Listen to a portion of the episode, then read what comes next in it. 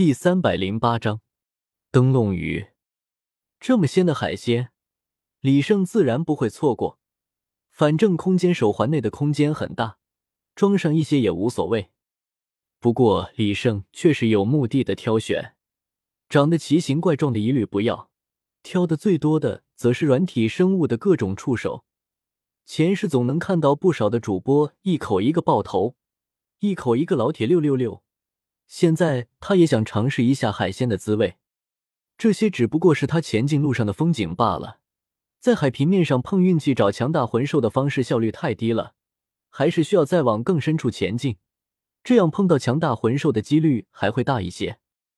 这里的能见度很低，为了更好的看清路途，也为了吸引那些深水区的魂兽，李胜将板砖武魂释放了出来，变了个模样。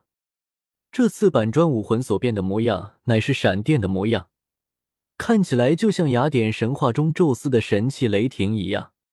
说实话，李胜在初见这种武魂的时候，还以为自己撞了大运，竟然连如此牛逼的武魂都能够碰到。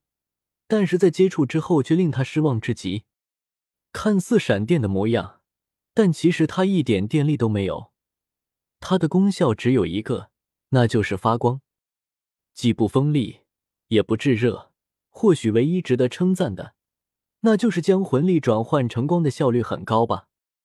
不过，看在这个武魂外形十分炫酷的情况下，李胜还是删掉了另外两种同样能够发光的武魂，选择了这一种没有任何攻击力的。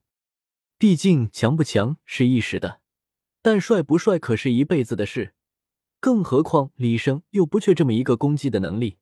来自新小群。